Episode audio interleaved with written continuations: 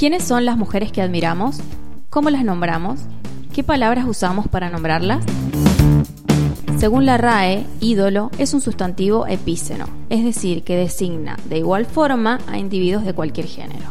Viene del latín idolum, que significa imagen, y se refiere a un personaje que suscita pasión entre la gente. Entonces, ¿cómo hablamos de mujeres que nos apasionan? ¿Quiénes son? Bienvenidos a Ídolas, un podcast sobre mujeres. Yo soy Florencia Miranda y aquí voy a estar contándoles historias de mujeres que irrumpieron en las costumbres de su época y que abrieron el camino para todas nosotras. Vamos a conocer mujeres que desarrollaron carrera en el arte, la ciencia, el deporte y la política. En definitiva, vamos a conocer mujeres que se convertirán en sus ídolas.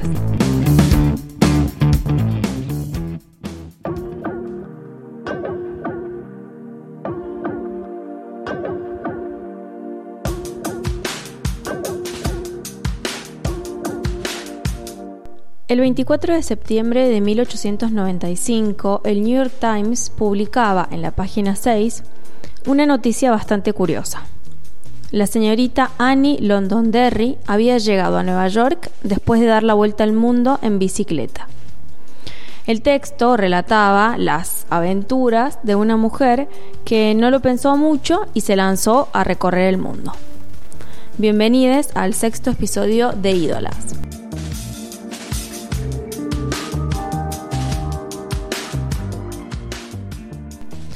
Hoy vamos a conocer la historia de Annie Cohen Kopchowski.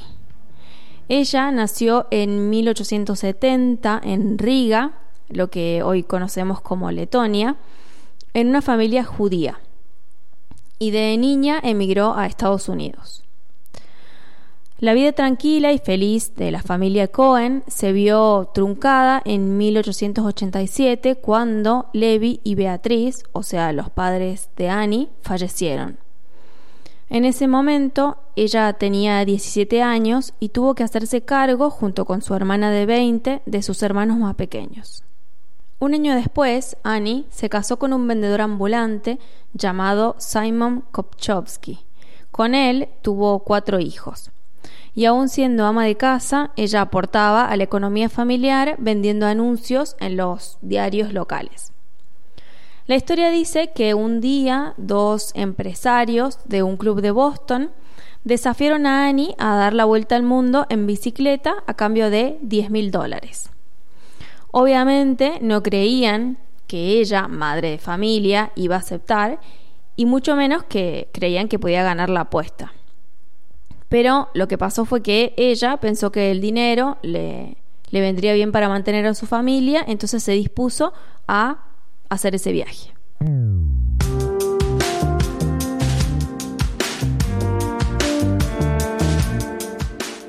A finales del siglo XIX eh, se considera como el momento auge de la bicicleta.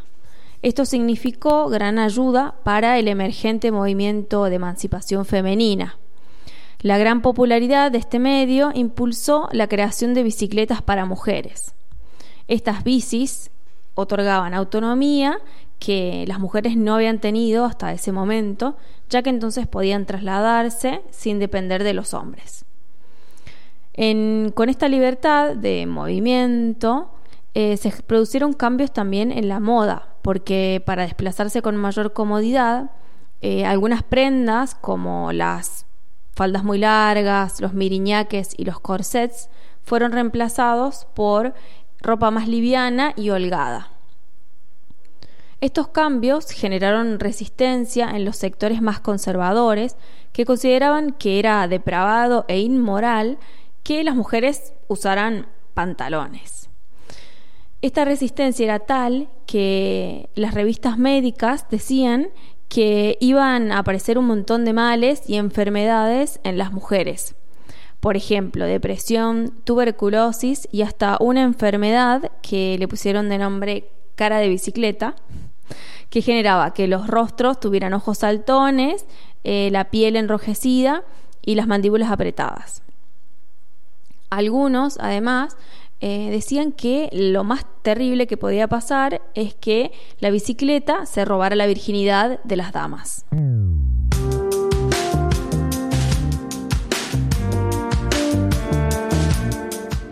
Contra todo pronóstico, el crecimiento del uso de la bicicleta permitió que Annie hiciese este viaje.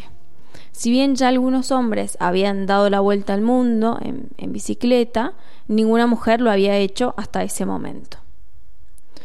El 25 de junio de 1894 empezó su viaje desde Massachusetts. Iba en, una bicicleta de marca Columbia y usaba una falda larga. En la parte trasera de la bici tenía colgado un cartel de su primer sponsor, que era la compañía de agua Londonberry eh, Agua, y le habían pagado 100 dólares para que llevara su cartel. En ese momento ella adopta el nombre de la marca como su apellido, en parte como estrategia publicitaria, pero también porque era más fácil y más seguro esconder su origen judío si usaba otro apellido. Su partida fue un desastre. La bicicleta pesaba como unos 20 kilos, había empezado el frío y ella usaba estos vestidos que eran la norma de la época y que hacían que pedalear fuera muy difícil. Cuando estaba a punto de abandonar, consiguió que la marca de bicicletas Sterling la auspiciara y bueno, le dieron una bicicleta para hombres que era más liviana y más práctica. Y tuvo, por supuesto, que eh, cambiarse de ropa y usar eh, pantalones. Con su nuevo equipo, regresa a Nueva York, de donde partió en un barco a vapor hacia Francia. En Marsella se embarcó en otro barco hacia Sydney y después pasó por Egipto, Jerusalén, Arabia y Yemen. Más tarde siguió en otro barco hacia Sri Lanka, India, Singapur, China y Japón. Como este viaje le tomó relativamente poco tiempo, algunos decían que no fue la primera mujer en dar la vuelta al mundo en bici, sino en dar la vuelta al mundo con la bici. Sea como fuere, ella se las arreglaba para ser recibida en todas partes y para introducirse en distintos ambientes en, cada ciudad. Ídolas, un podcast de mujeres. A lo largo de los 15 meses que duró su viaje, atravesó el planeta despertando admiración por donde pasaba. De a poco, su bicicleta se convirtió en un rentable anuncio móvil. Colgaba carteles de distintas marcas en la bici para ganar ingresos por publicidad. Por lo tanto, era un espacio en el que muchas marcas querían aparecer. En este tiempo también dio muchos reportajes, conferencias y charlas. Allí contaba diferentes historias. Decía que era huérfana, decía que era heredera, estudiante de medicina o de derecho. Se fue inventando identidades, un poco por diversión y también para ponerle un poco de onda a sus relatos y venderlos mejor. Incluso ella misma fabricó la leyenda eh, de que había cazado tigres de Bengala con miembros de la nobleza o que había sido perseguida en China cuando la habían confundido con un espíritu maligno. También dijo que la habían encarcelado en ese mismo país y que había participado en una guerra en la que había sido herida de bala. Obviamente ninguna de estas historias parecía cierta, pero realmente no importaba si eran verdaderas o no. Un diario de la época afirmaba que se había convertido en una agencia de publicidad ambulante porque cada parte de su bici y de su ropa era auspiciada por una empresa distinta. Incluso vendía su propio merchandising y cobraba para asistir a eventos, contar historias y exhibir productos.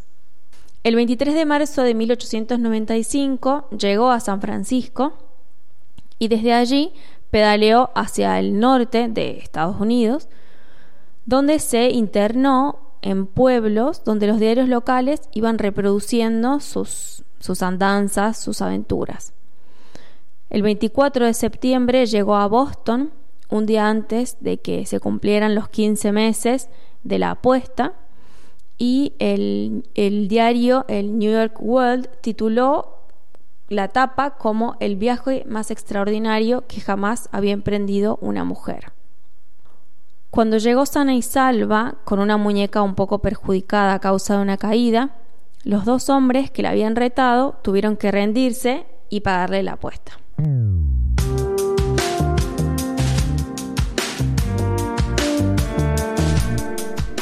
Ahora bien, no sabemos exactamente si esta apuesta que motorizó su viaje existió o si realmente fue una estrategia de ella eh, para, hacer más popular su historia.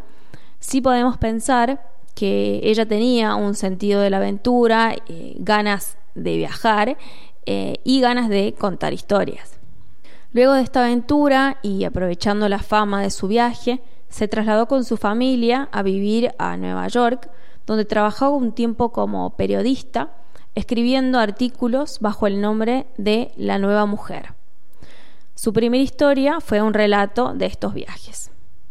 Poco después dejó el periodismo y puso un negocio con su esposo, retomando la vida familiar, hasta que murió en el anonimato en 1947.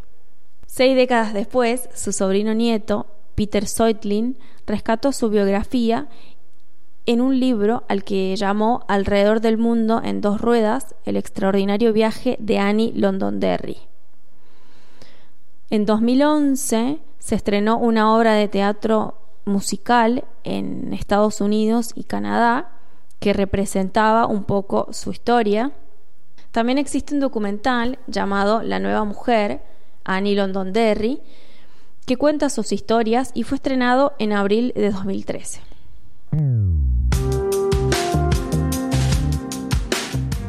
Más de un siglo después de su aventura, las palabras que escribió en su primera crónica para el New York World todavía suenan actuales. Ella decía, soy periodista y una nueva mujer. Si tales términos significan que me creo capaz de hacer cualquier cosa que un hombre pueda hacer, eso es cierto.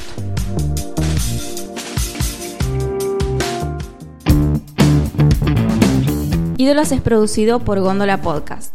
Escucha todos los episodios en gondolacontenidos.com.ar, Spotify o la app de podcast que más te guste.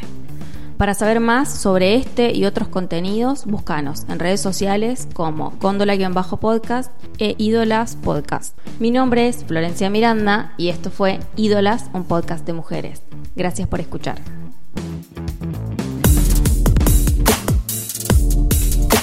Estás escuchando Cóndola. Elegí qué llevar a tus sentidos.